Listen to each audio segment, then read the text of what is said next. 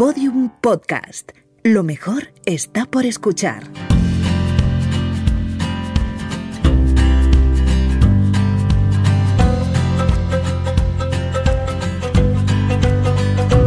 La redada.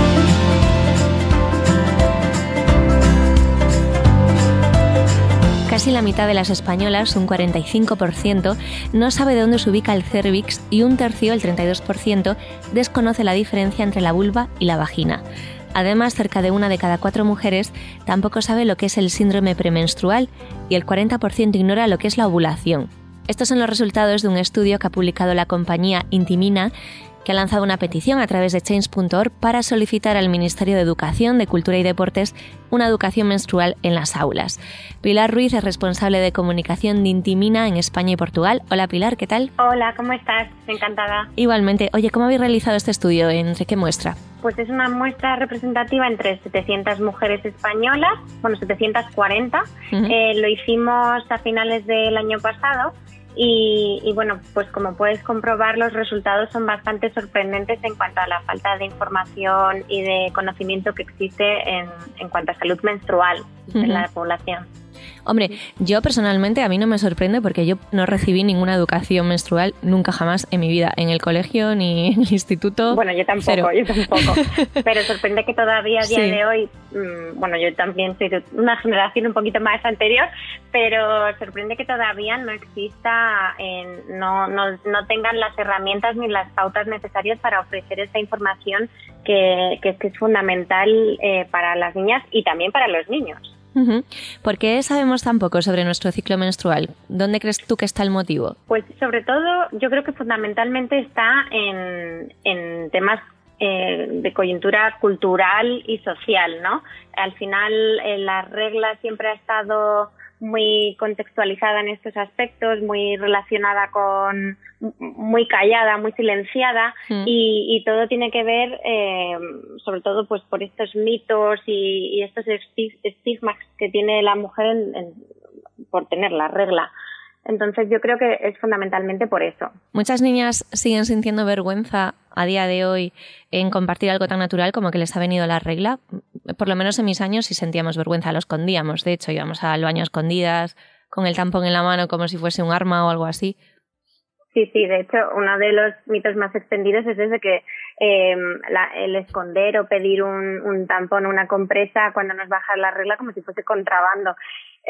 pero Mm, yo creo que a día de hoy cada vez las niñas, bueno, como también tienen acceso a tantísima información hmm. y las redes sociales en parte también ayudan eh, a que estén muy al día de todo, eh, sienten cada vez menos vergüenza. Pero es verdad que eh, al final no deja de ser un momento, eh, están experimentando cambios en su cuerpo que desconocen y, y, bueno, pues les puede generar dudas o inseguridades y en esos momentos que es cuando acuden a a gente de confianza, sus padres, madres o incluso em, personal educativo, eh, pues esas generaciones no anteriores que no han tenido esta, esta información hmm. eh, o, o, este acceso, pues es donde, em, donde se ven las, las carencias, ¿no? Que, que nos falta mucha información y entonces a la hora de abordar o de hablar con naturalidad estos temas con las niñas, pues, eh, pues se ve que, que falta que falta conocimiento. Porque la educación menstrual la solemos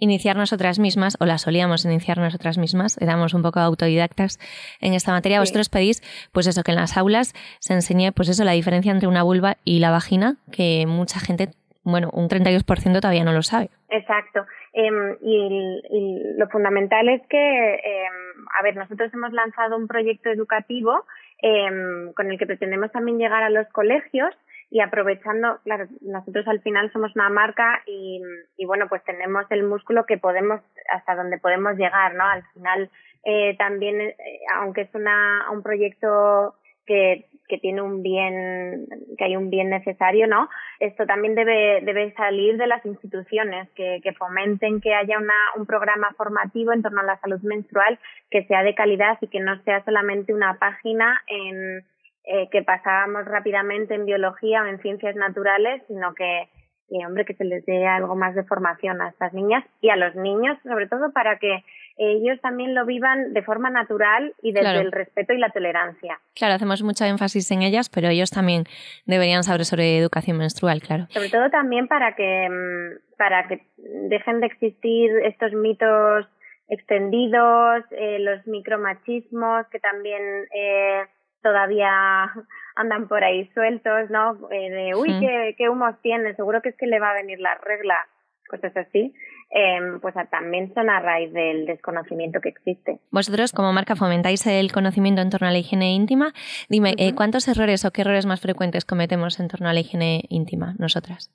Eh, bueno, sobre todo en cuanto, te puedo hablar de en cuanto a la copa menstrual, eh, una de los como de los falsos mitos que, que circulan por ahí o que nos preguntan de dudas es de eh, pues si se puede perder la copa menstrual por dentro del cuerpo, que evidentemente no se va a perder ni se va a quedar por ahí metida.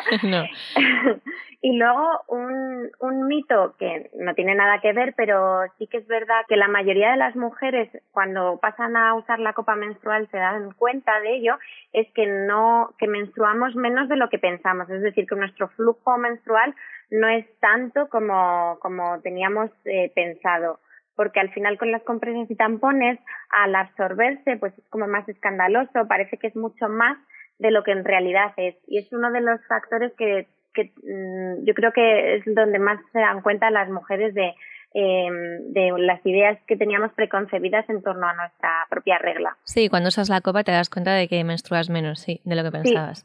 Correcto. Oye, ¿cuántas firmas necesitáis para que esto llegue al, al ministerio? Pues mira, queremos conseguir un total de 10.000 firmas. eh, esperamos conseguirlo.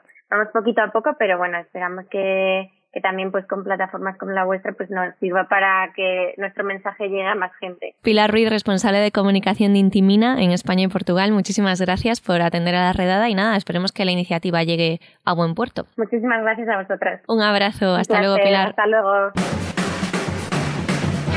Bueno, pues hasta aquí el podcast de hoy, pero antes de marcharnos, ¡bang! Y digo ¡bang!